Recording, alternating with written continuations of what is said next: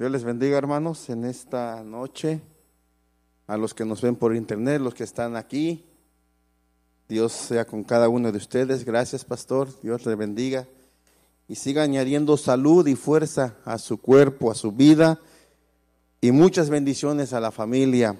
Y damos gracias a Dios, hermanos. Este, hace rato estaba en casa y decía, a lo mejor si puedo hablar, no sé eh, fui a que me hicieran una revisión en la boca y salí con la boca hinchada de la anestesia y luego ya ve ese ruidito, ese taladrito que le ponen, todavía lo, todavía lo oigo. Y bueno, esto, eso ya, eso ya es del diario. no, no se crea. si no, si me regañan de veras. Este, pero sí, este, estaba en la casa y estaba tratando de hablar y no salían bien las palabras, pero así es que lo hinchado, hermano, si me ve un poquito hinchado es, es el, la anestesia que me pusieron y parece que se fue para todo el cuerpo. Y, doy gracias a Dios, gracias a Dios por este privilegio de poder eh, expresar una palabra, un mensaje en esta, en esta noche y ahorita que estábamos cantando y Dios bendiga a los hijos de Asaf. Eh, estaba ahí levantando mis manos y con el Señor y pareciera que es contra, contraproducente o como que es contrario el mensaje que hoy, que hoy el Señor me da y, nos da para la iglesia con el canto que estábamos entonando, porque me ponía a meditar un momento en, el, lo que escribió, cómo estaba escribiendo el, el, el, que escribió este canto, ¿verdad? Por un momento en tu presencia. Y yo me acuerdo que una vez prediqué, hablaba de esta, de esta mujer que, que se metió entre la multitud y luchó contra todos y contra todos los pronósticos y aún contra la ley porque estaba enferma y no podía tocarla a nadie. Y ella va y dice, yo quiero tocar aunque sea al borde del manto. Y por un momento tocarla y sentir su presencia y sentir la sanidad. Y ese hombre, qué momento tenía él, qué necesidad tan grande tenía de Dios, que dijo, por un momento de tu presencia. Una ocasión escribí, bueno, perdón, leí un libro de, de este cantante colombiano, Alex Campos, y, el libro dice al taller del maestro, y él habla que en un momento él se queda, eh, le estaban diciendo, le habían pronosticado que se iba a quedar sin voz para toda su vida. Y por eso dice que él va y dice al taller del maestro, vengo porque ¿Cómo puedo expresar sin palabras mi amor por Él? Y, si nos vamos a nuestros días, hace poco yo recordaba cuando vino la prohibición del, parte del gobernador que no se cantara en las iglesias, yo decía, ahora sí viene efecto el canto que entonábamos por años, ¿verdad? Que dice, yo le alabo de corazón, yo le alabo con mi voz y decía, si me falta la voz, le alabo con las manos, si me faltan las manos, le alabo con los pies, si me faltan los pies, le alabo con el alma, y si me falta el alma, es que ya me fui con él. Bendito es el nombre del Señor, hermanos. Nos quieren quitar la voz para cantar, pero parece que ya un juez ahorita, al menos a una iglesia, ya le dijo que sí pueden cantar, reunirse, ¿verdad? Gloria a Dios. Pero digo, bueno, esa es una manera, porque eh, Alex Campos estaba quedando, estaba quedando afónico y problema de salud. Aquí en este estado era porque el gobernador daba una ley y decíamos, bueno, y eso me remontaba y recordaba un testimonio de un, predicador, decía que había una persona cristiano y decía que a todos les andaba predicando. Y la gente se molestó, la gente eh, lo acusó con la policía, el, policía, el jefe de policía le dice, ya no puedes predicar de de tu Cristo. Pero es que, ¿de qué quieres que hable? Dice, él, él está por, en todo mi cuerpo. El asunto fue que lo metieron en la cárcel porque desobedeció la orden de predicar a Cristo. En la cárcel empezó a predicar a un, a un, a un preso, luego a otro preso, luego a otro preso. A los policías les empezó a predicar. Y todos en la cárcel dijeron, nos está volviendo locos. Entonces lo ponen en la calle y junto con él lo ponen a un policía y le dicen, guárdalo y cuídalo para que no le predique a nadie. Y se encuentra una persona y le empieza a decir,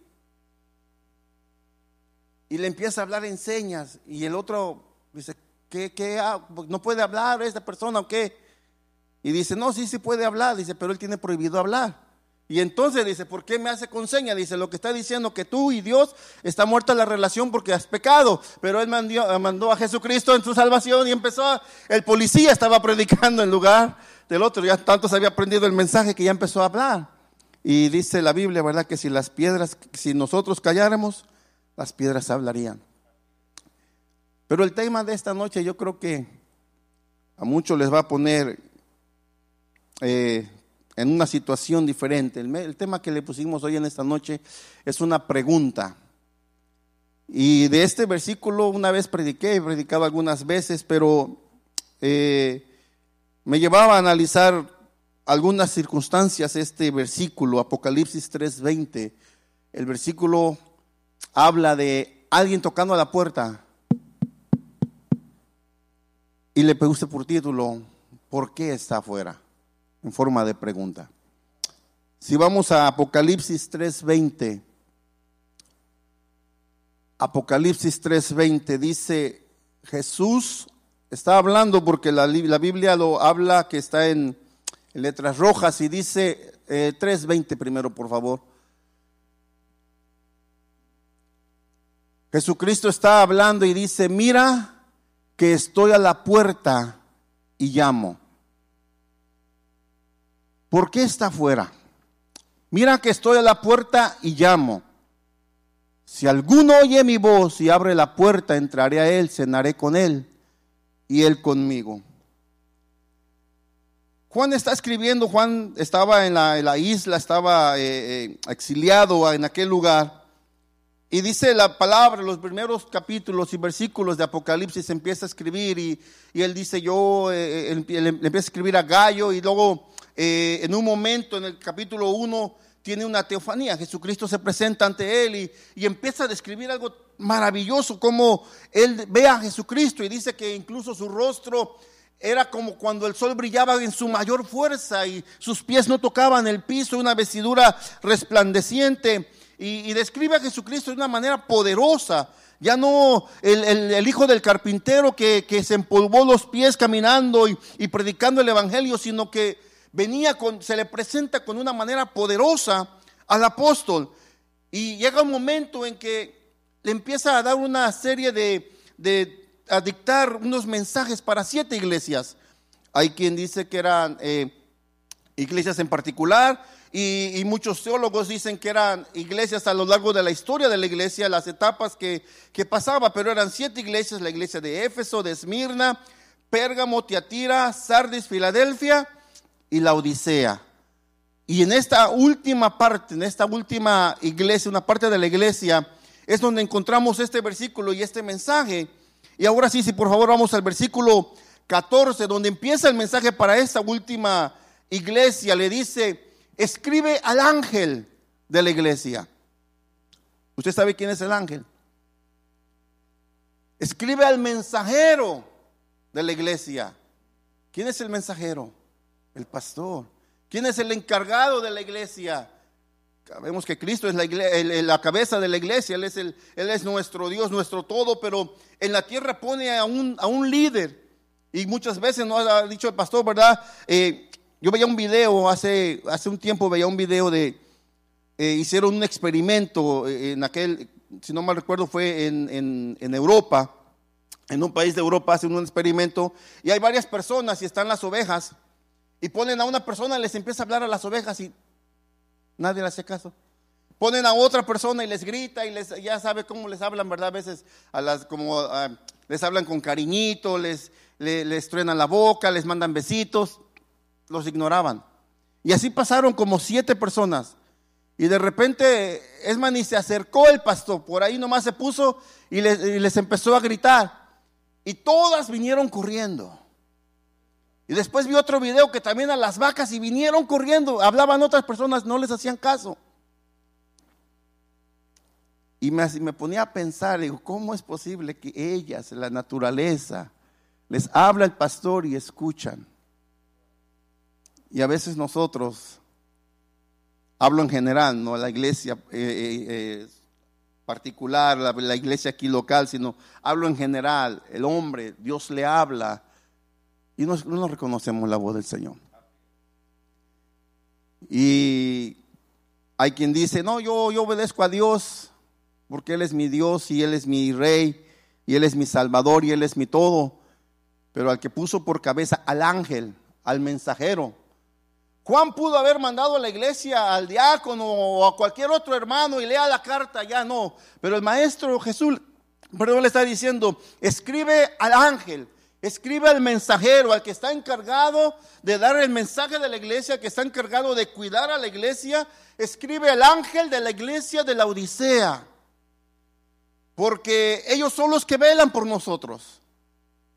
Carga, gran carga llevan los pastores que, que han decidido aceptar el, reto, han decidido a tomar el cargo, la responsabilidad de poder velar por su alma y por la mía. Porque hay una película, ¿verdad? Hay un, bueno, no película solamente, sino hay una, una frase por ahí, ¿verdad? Que dicen, no, no le no dispares al mensajero, no mates al mensajero, ¿cómo es? Don't shoot the messenger, don't kill the messenger, algo así. Si es que me entendió. Pero es que muchas veces es lo que hacemos. Porque Dios viene, le habla al ángel de la iglesia, le dice, di este mensaje para mi iglesia. Y de repente, no, es que la trae contra mí. Es que él algo se dio cuenta, me mandó a espiar, alguien le puso a vigilancia, o alguien le vino a decir que esto es lo que yo necesitaba o esto estoy haciendo mal y por eso está hablando eso de mí. Bueno, sí fue alguien que le dijo, no fue carne y sangre, fue alguien del cielo que vino y le dije, dijo, no específicamente, pero este es el mensaje que tú vas a dar y yo sabré a quién le va a venir. Bendito es el nombre del Señor. Pero empieza el ángel de la iglesia, dice de la Odisea y dice, esto dice el amén, es decir, Jesús, el testigo fiel y verás el soberano de la creación. Acuérdese que el versículo 20 dice que ¿dónde está Él? ¿Dónde está Él? En el versículo 20. Yo estoy a la puerta. Está afuera. Y no se supone que si Jesucristo es el Señor de la iglesia, tendría que estar dentro de la iglesia. Cuando usted va al doctor, como yo fui hoy al dentista, le hace una revisión, ¿verdad? Me, duele el lado derecho, me duele el lado izquierdo, me duele atrás, me duelen los pies, o cuando como esto me duele. Los malestares que tengamos, y el doctor le dice, te vas a hacer un examen de sangre, te voy a meter a la máquina, vamos a revisar a ver qué problema hay. Tiene que hacer un, un examen. El salmista escribe en el Salmo 139, me parece, versículo 24, si no mal recuerdo, pero habla el salmista y escribe y dice, examíname, oh Dios, examíname, oh Dios, y considera mis pensamientos. Y luego dice, si hay perversidad en mí, purifícame. El Señor lo que hace, nos examina. Y el Señor le empieza a decir a la iglesia, eh, de la Odisea, dice, esto es lo que dice el amén, el testigo fiel, y verás, el soberano de la creación, él ya lo examinó, él ya vio a la iglesia, ya la examinó. Y viene un diagnóstico, versículo 15 y 16, conozco tus obras, sé que no eres ni frío ni caliente. Yo escuchaba hace ocho días, y Dios bendiga a su hermano Jonathan, el mensaje, porque este, este, Dios me tenía aquí hace unas tres, cuatro semanas o más tal vez. Y yo lo escuchaba allá y yo le decía al Señor, Señor, aquí estabas y también allá estabas mandando un mensaje también, ¿verdad? Es Dios hablando. ¿Quién escribió la Biblia? ¿Quién dictó el mismo, la misma fuente? Y usted va a ver, se va a dar cuenta por qué, pero dice, conozco tus obras, que no eres ni frío ni caliente. Está dando un diagnóstico. Ojalá fueses lo uno o lo otro, es decir, ojalá fueras frío o fueras caliente, pero ni eres de allá ni eres acá, estás en medio. Versículo 16. Por tanto dice, como no eres ni frío ni caliente, sino tibio, estoy por vomitarte de mi boca. Cuando leía eso me acordaba siempre, y decía, dice el pastor, ¿verdad? Hay versículos que a uno no le gustan. Y, no es que uno se eche para atrás, ¿verdad? Porque aguantamos allí, pero esos mensajes y esas partes es las que uno dice, Señor, ¿por qué no mandas a otro? Pero, y se lo he dicho a veces al Señor, Señor, por favor. Y siempre me recuerda, me lleva, como que me traslada aquellos años como en 90 y... Me casé en el nos casamos en el 97, entonces fue como 95, 94 por ahí. Estaba en una convención de, de líderes, de pastores. Alguien dijo una pregunta, dice, ¿quién, quién, el mensaje era, ¿quién irá por nosotros? Y decía, ¿quién quiere ir y atender el llamado del Señor? Y parece que me jalaron porque fui de los primeros, vámonos para enfrente. Y me dice Señor, porque dijiste aquella vez que tú irías, ahora, ahora aguántate.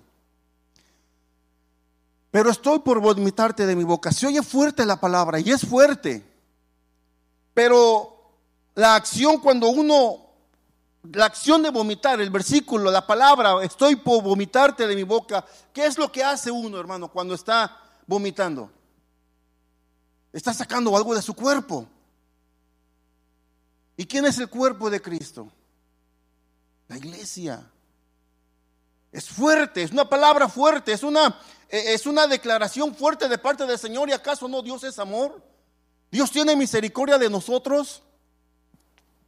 Pero le está dando un mensaje tal vez eh, sin amor, sin, sin misericordia. Usted pudiera decir a la iglesia de la Odisea. Como decía, decía hace un momento, ¿verdad? Los teólogos dicen que es la iglesia que estamos, el tiempo que estamos viviendo ahora nosotros, la, última, la última, la última etapa del tiempo. El evangelio en nuestros días se ha convertido en un evangelio ligero. En inglés dijeran light, tal vez. Y aquí, como decía yo, ¿verdad? El mensaje del viernes, nuestro hermano, hace ocho días, nuestro hermano Jonathan nos dio una cátedra tremenda y un mensaje maravilloso, porque hay cristianos, iglesia que vive doble vida, llenas de otras cosas, y por ello somos insensibles a las cosas de Dios y a su palabra. Porque a veces venimos a la iglesia porque, bueno, ahora físicamente es poco difícil, pero eh, se ha mencionado, ¿verdad? A veces prendemos la computadora o ponemos la pantalla en casa para escuchar el mensaje y estamos comiendo y alguien platicó, ya nos distrajo, o vamos para la cocina porque se nos olvidó la sal, o vamos para acá porque hacemos algo, pero está el mensaje allí. Y en ese ratito que usted se fue, posiblemente perdió algo que iba a impactar su vida. Porque, oh, para que vean que ahí, ahí estoy conectado. Ya me vieron ahí, ya hice presente. Así lo hacía yo en la iglesia, en las matemáticas. Pregúnteme de matemáticas y me aprendí. Mi cuerpo estaba allí, pero mi mente estaba en la alberca, en el fútbol. Y dijeran, ¿te arrepientes? Claro, porque luego se le olvida a uno cuánto es dos más dos. Pero qué triste que es que físicamente podamos estar, o cuando podíamos estar todos físicamente en la iglesia y nuestra mente en otro lado y que dijera el Señor, pero yo, el mensaje ahí estaba, pero yo, lo perdí. Sí, porque estabas pensando en otra cosa. Decía nuestro hermano, dice nuestro hermano Luis, Luis Fernando, ¿verdad? Le gusta, dice, está pensando en que dejó los frijoles, la gallina, donde usted esté, si está en México, tal vez la gallina, el marrano por allá, el caballo, si está en Europa, no sé, en el tren bala pensando, donde usted esté algo, pero a veces físicamente estamos y mentalmente no estamos. Cuando es lo contrario, que aquí tendríamos que estar bien, tanto física como dice la palabra, espíritu, alma y cuerpo, aquí estar. Porque lo que se nos está hablando viernes, sábado, miércoles, los días que nos congregamos es palabra de vida, es, es precaución. Hay una canción, y, entre paréntesis, permítame, pero hay una canción en inglés, se llama The Last Kiss. No la, he, no la he leído completamente en inglés, pero la traducción en español está muy mal. No tiene coherencia. Porque dice, íbamos los dos al anochecer, manejaba y no podía ver bien, iba más de 100. Entonces, si va manejando, no se puede ver porque va más de 100. Y luego dice, pasé un letrero sin precaución, que no pude leer. Dice, el auto volcó y luego ya que se murió la muchacha, dice, ¿por qué se fue? ¿Por qué el Señor se la llevó? ¿Por qué te la llevaste? Pues que iba manejando exceso de velocidad, no se podía ver bien, prendió las luces para poder ver un semáforo o un letrero, se voltea, no sé si así sea la historia en, en inglés, pero así está en español. ¿Por qué? ¿Por qué te la llevaste, Señor? ¿Por qué me perdí, Señor? Porque no pusiste atención a las palabras de vida que te estaba dando constantemente. Hay anuncios, baja la velocidad en una curva de 45 y queremos pasar a 65. Y si va en un carro grande se le voltea, pero ¿por qué? Porque la velocidad era 45 y tú la diste en 60. Lógico es que es peligroso. Pero ¿por qué, Señor? ¿Por qué vine aquí? Porque yo te dije el domingo que no caminaras por ese camino, pero no pusiste atención porque tu mente está llena de otras cosas. ¿Y qué cuáles son esas cosas de las que están llenas? Versículo 17, por favor. Dice, soy rico, me he enriquecido, no me hace falta nada. ¿Cuántas veces de repente necesitamos algo del Señor, una sanidad, eh, que nos ayude con algún trámite legal, que, mi familiar pueda ser eh, eh, liberado, pueda robó y lo metieron a la cárcel. Señor, ayuda a lo que salga de la cárcel, que, que le quiten la condena, pero hizo algo mal. Señor, me duele, tengo, no sé exactamente dónde están nuestros órganos, hermano, pero nomás sé que el corazón está por acá y los riñones, este, y bueno.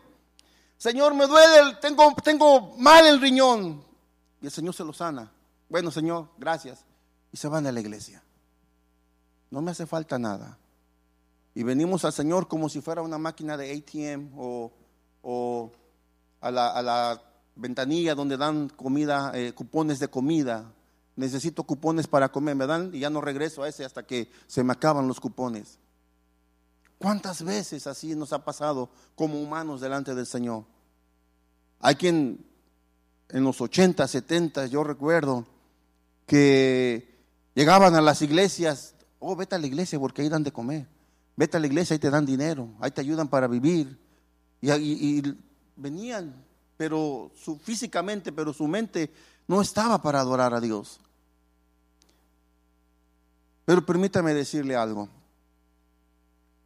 Yo creo, pensaba cuando veía este, estos versículos, no solamente en la iglesia, sino yo pensaba en esta nación.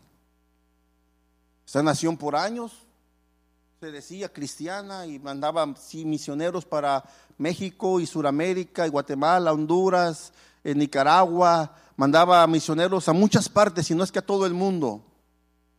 Pero llegó un momento que esta nación dijo, soy rico. No esta administración, pero la pasada administración, ¿qué llegó a decir? Estados Unidos no es una nación cristiana.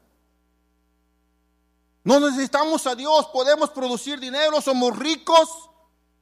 ¿Para qué queremos a Dios? Y en nuestros días ahora, ¿qué están tratando de hacer? Quitar a Dios del gobierno, quitar a Dios de la, eh, ¿qué es juramento a la bandera? O no sé si así sea en, español. Eh, que ya no se diga una nación bajo Dios, eh, quitar lo que tenga que ver con Dios porque no lo necesitamos.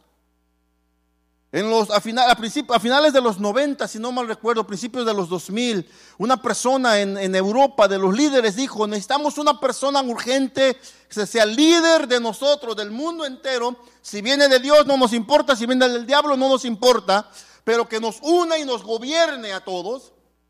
Es decir, hacen, no hay, no hay diferencia, es lo mismo, sea Dios, sea el diablo, los dos son poderosos. No, Dios es todopoderoso. Dios es todopoderoso. El otro tiene límites.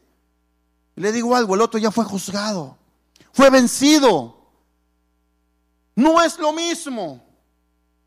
Pero el hombre clama y dice, no necesitamos a Dios, somos ricos. Queremos, te lo podemos comprobar. Ya le podemos poner piernas a una persona. Ya podemos formar vida humana sin necesidad de Dios. No te necesitamos. Soy rico, me he enriquecido y no me hace falta nada. Y por si los primeros versículos no estaban fuertes, mire lo que dice, pero no te das cuenta. Ay, ¿por qué dice así? De que el infeliz y miserable, el pobre, ciego y desnudo, eres tú. Eres tú. Y mire, hermano, hace tiempo yo, una, ¿qué será? Unos 12 años usé esta palabra porque la investigué y no es mala. Pero me dijeron, me, no me condenaron, pero sí me dijeron de cosas. La palabra desventurado o infeliz en el diccionario se encuentra persona sin gracia, pero la palabra perdona sin, perdón, sin gracia se escribe ¿Perdón? Se escribe desgraciado. El problema que en México esa palabra, le decía anoche a mis hijos, nos reunimos toda, cada noche para orar, leemos capítulo, un salmo de repente, y luego tiran preguntas y hablamos a veces algo y oramos y, y, les decía yo anoche que eh, hay situaciones en nuestras vidas que eh, necesitamos eh, entender, ¿verdad? Y yo decía, la palabra, para, en México no hablamos un español perfecto, no sé los demás países, yo hablo de, mi país, pero en México no hablamos un español perfecto, creemos que hablamos un español perfecto, pero no lo hablamos, es una mezcla de español con castellano, eh, castellano perdón, con, con palabras que fueron saliendo del, del náhuatl, del mexicano, porque es una lengua, no es, no es que sea, eh, es una lengua que se llama mexicano, el zapoteco, el mixteco, el,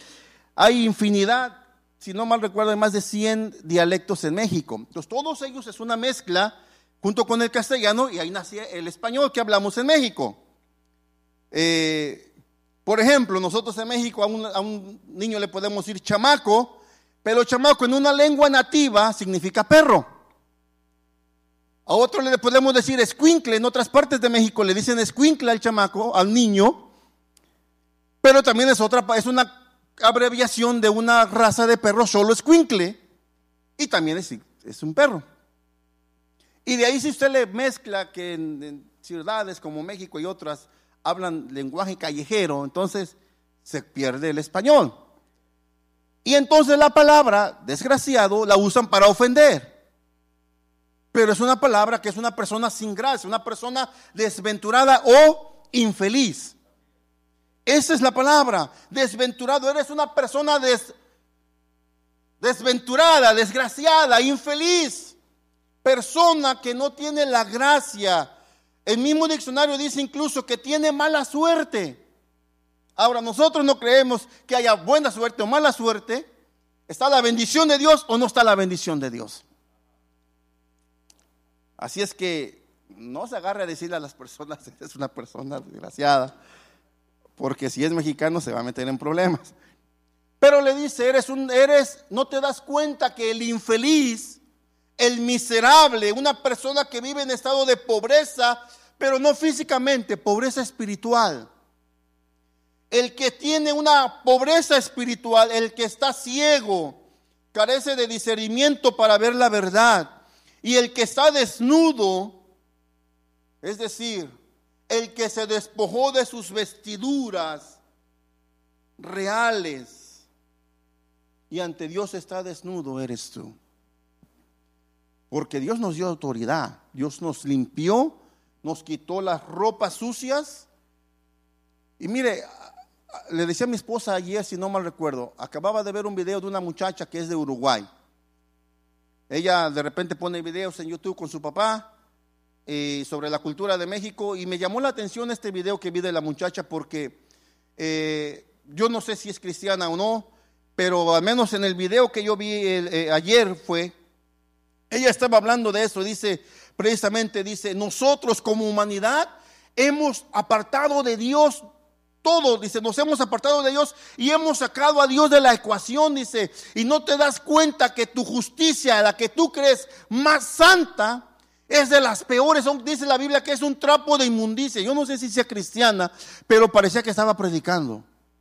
Porque dice ella, tú te paras, así dice ella, y luego si quiere alguien le, digo dónde está ese video, pero dice ella, se paran a manifestarse las feministas y no saben ni lo que están pidiendo.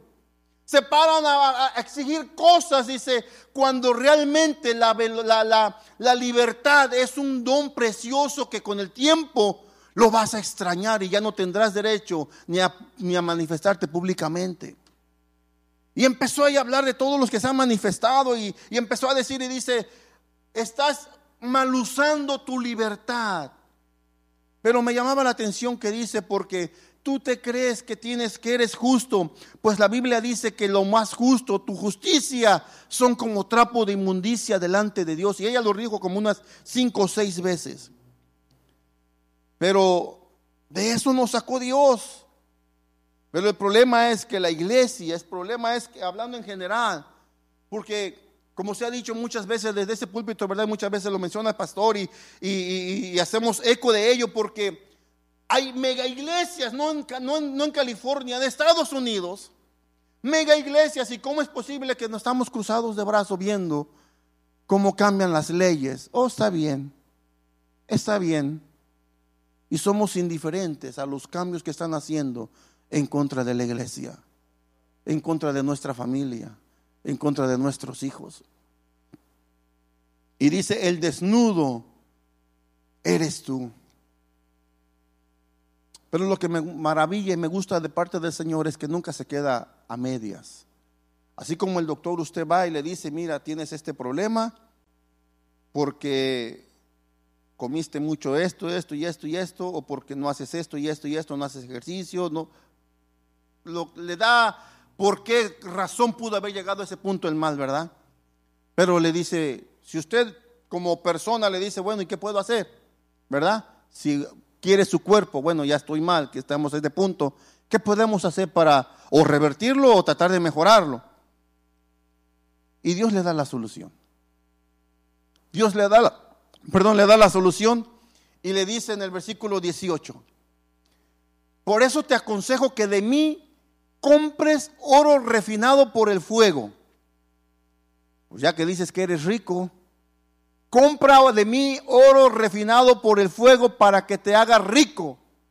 Ropas blancas para que te vistas y cubras tu vergonzosa desnudez. Y colirio para que te lo pongas en los ojos y recobres la vista. Las áreas que estaba mal, esta iglesia, Dios le está dando la solución. Y algo que me maravilla del Señor. Le habla a la iglesia, perdón, le habla a Israel en Isaías capítulo 55, versículo 1, 2 y 3. Fíjense cómo nos dice que vamos a poder comprar. Ya le había hablado de Israel esto. Isaías 55, versículo 1 y 2 y el 3. Nos habla de que vengamos a comprar 53, 1, perdón, 55, 1, 2 y 3. Un capítulo más. 55, 1, 2 y 3. Vengan a las aguas todos los que tengan sed. ¿Y qué dice allí? Vengan a comprar y a comer los que no tengan dinero. La versión 60 dice, vengan y compren sin dinero. Si no tiene dinero, vengan y compren sin dinero. Dice, compren vino y leche sin pago alguno. ¿Usted ha visto las filas donde regalan la comida, donde están dando la comida? Por ayuda, más en esta situación que estamos ah, viviendo, ¿verdad? No es, no lo digo de mala manera, pero porque es gratis, se hace la fila larga. Y si nos dieran, yo creo que nos formamos. Versículo 2, por favor. ¿Por qué gastan su dinero en lo que no es pan y su salario en lo que no satisface? Escúchenme bien y comerán lo que es bueno y se deleitarán con manjares deliciosos. Presten atención y vengan a mí. Escúchenme y vivirán. Haré con ustedes un pacto eterno conforme a mi constante amor por David. Acuérdense de estos versículos porque más adelante lo vamos a ver. Volvemos a Apocalipsis 3, 18. Y dice, vengan y compren de mí oro oro refinado, dice, por el fuego. Es el único material que no, se, no pierde su valor. Puede ser lingote, lo pone en el fuego, puede hacerse como líquido, pero no pierde su valor, no pierde su esencia, sigue siendo oro. Pone un papel y se hace carbón, desaparece. Pone una hojarasca y se vuela. Pero el oro no, dice, para que te hagas rico. Ropas blancas para que te vistas y cubras tu vergonzosa desnudez.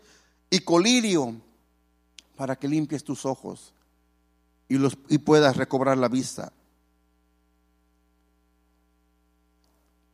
¿Por qué está fuera? ¿Se acuerda? ¿Por qué está fuera? Y decía yo, ¿verdad? Haciendo eco de lo que decía nuestro hermano Maldonado. Porque la iglesia, hablando en general, se ha vuelto insensible. Se ha llenado de... No hay diferencia de repente entre una iglesia y lo que es el mundo. Puedes vivir la vida que tú quieras, no hay problema. No hay problema.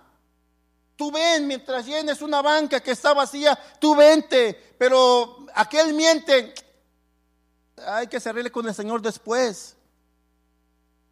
Ese no es un buen ángel, posiblemente. Pero no podemos ponernos a juzgar, pero ¿cómo es posible que el ángel de la iglesia el ángel o alguien que le esté diciendo, no hay problema, tú vente, vive tu vida como tú quieres, puedes llevar una doble vida. No hay problema. Hazte insensible a la necesidad de la persona que está a tu lado, no importa.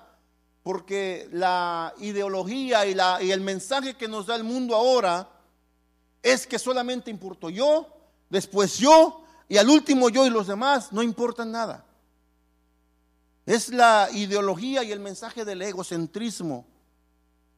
Y si no, pregúntele en el mundo a alguien que la dejó, eh, que, se peleó con el hombre, con el esposo. Y la escucha y dice, yo ya no voy a confiar en los hombres, ahora voy a ver por mí, después por mí y el último por mí. Y el hombre dice lo mismo. Las mujeres así, así, así, así, ahora voy a ver nada más por mí. Cuando la palabra del Señor dice, ¿quieres seguirme? Niégate a ti mismo. Los caminos del Señor y sus pensamientos son diferentes.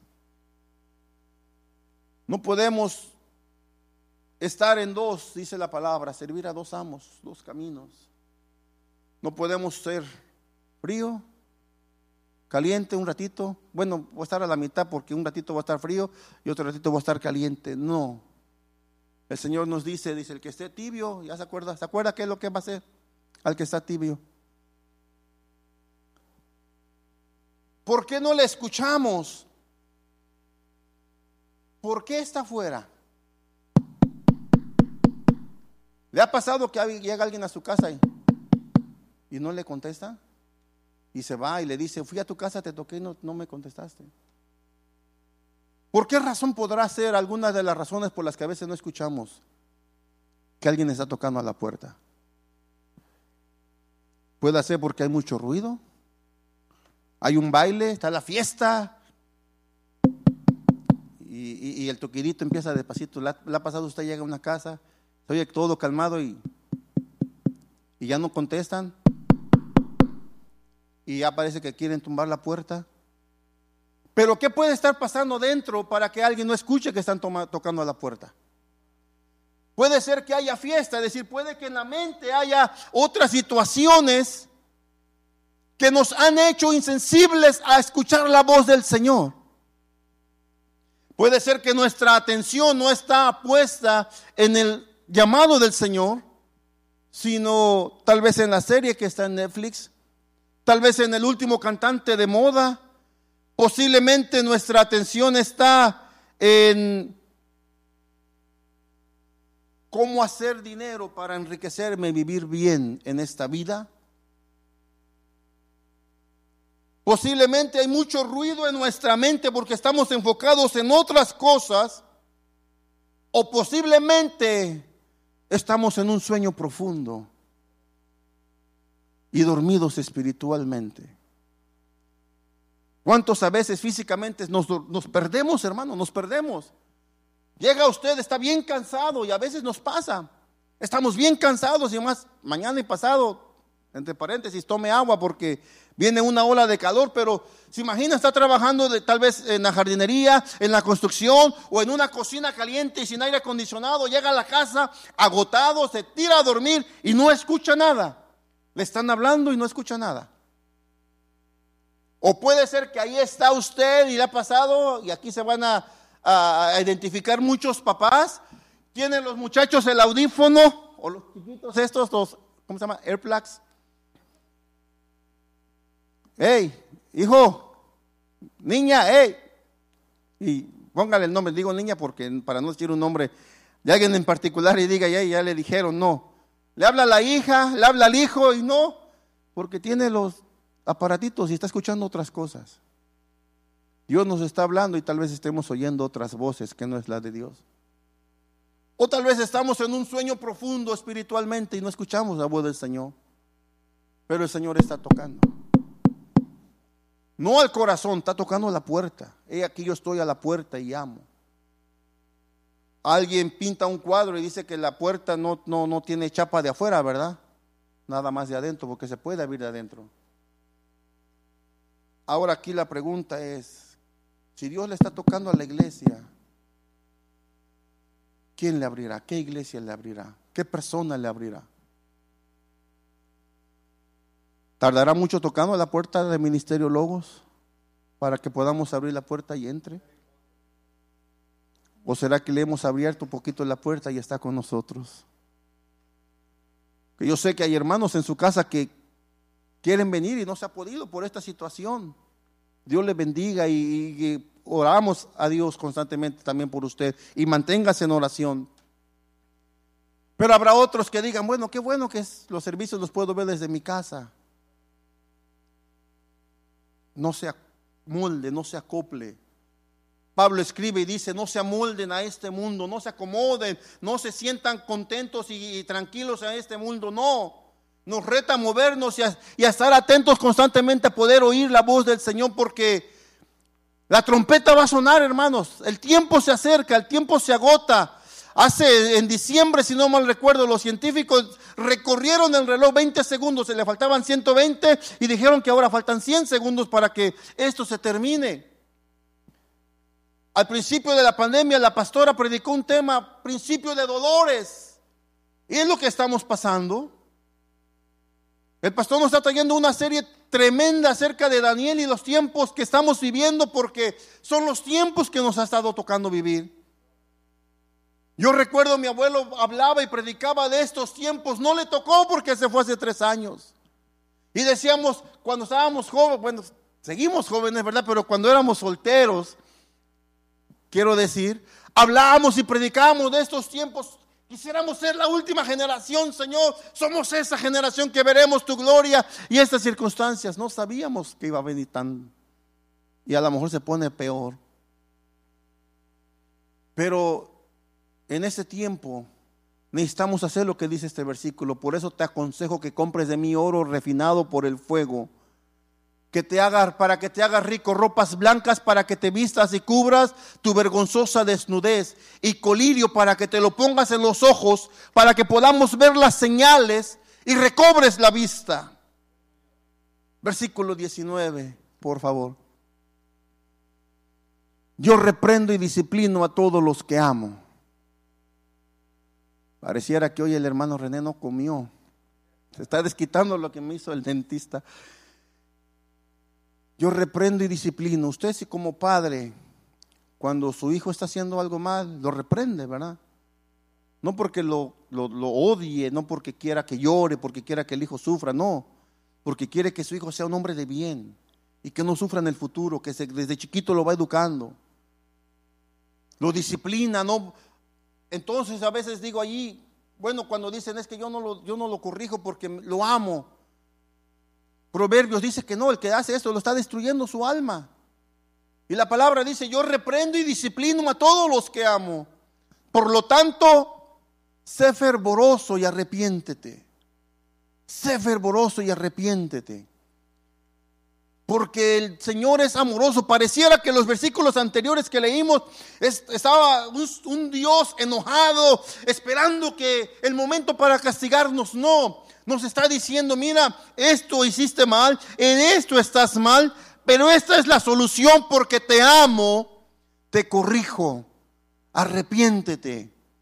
Y por eso dice él, yo estoy a la puerta y amo. Hermanos, tenemos una salvación, ya voy a terminar, tenemos una salvación tan grande, una salvación muy grande que necesitamos cuidar nosotros. Esta salvación y estas promesas le costaron la vida a Jesucristo. Usted y yo, hermanos, valemos la sangre de Jesucristo. No es cualquier cosa lo que, nos, lo que le costó al maestro. A nosotros no nos costó nada la salvación. Si vemos por favor una de las últimas citas, Hebreos capítulo 2, versículo 3, hay una advertencia. ¿Cómo escaparemos nosotros si descuidamos una salvación tan grande? Esta salvación fue anunciada primeramente por el Señor y luego los que la oyeron no la confirmaron. Esta salvación que tenemos le costó a Jesucristo su vida y dice una salvación tan grande y fue anunciada por el Señor y los que lo escucharon la confirmaron. Y la última cita, Efesios 5:14, por favor. Porque la luz es lo que hace que todo sea visible. Por eso se dice, despiértate tú que duermes, levántate de entre los muertos y te alumbrará Cristo.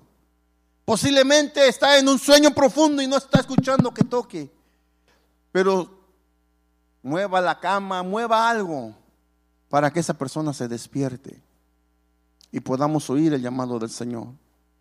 Podamos oír el llamado del Señor y ya no esté afuera tocando, sino que le digamos al Señor, Señor, bienvenido a Ministerio Logos.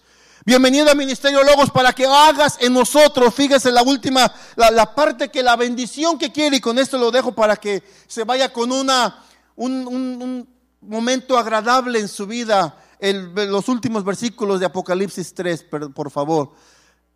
Una vez más, desde el 20 hasta el final. Mira que estoy a la puerta y llamo. Si alguno oye mi voz y abre la puerta, entraré a él, cenaré con él. ¿Se acuerda de, de Isaías 55?